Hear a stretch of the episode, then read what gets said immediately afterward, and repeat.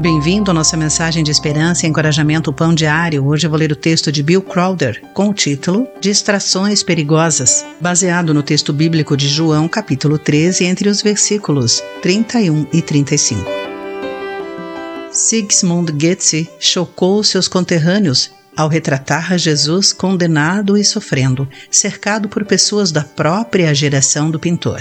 Elas estavam tão consumidas por seus próprios interesses negócios, romance, política, que se mostravam indiferentes ao sacrifício do Salvador, pessoas indiferentes a Cristo, como a multidão que se aglomerara aos pés da cruz de Jesus, sem ideia do que ou quem estavam ignorando.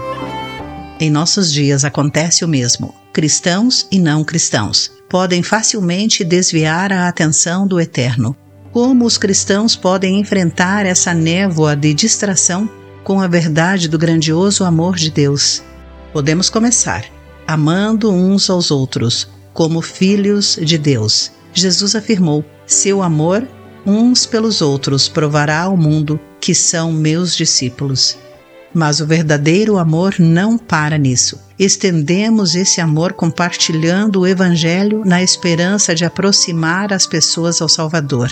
Como Paulo escreveu, somos embaixadores de Cristo, de acordo com 2 Coríntios capítulo 5, versículo 20. O corpo de Cristo pode refletir e tornar conhecido o amor de Deus, amor que desesperadamente precisamos, uns aos outros e ao nosso mundo. Que esses dois esforços, fortalecidos pelo seu espírito, sejam parte de um corte nas distrações que nos impedem de enxergar o milagre do amor de Deus em Jesus. Querido amigo, como você pode levar a luz das boas novas de Jesus a um mundo que vive na névoa da distração? Como mostrar amor aos outros hoje? Pense nisso. Eu sou Clarice Fogaça e essa foi a nossa mensagem do dia. Este programa é uma produção de Ministérios Pão Diário. E a mensagem de encorajamento que você ouviu foi extraída do devocional Pão Diário. Para conhecer mais recursos e falar conosco, acesse o site pãodiario.org.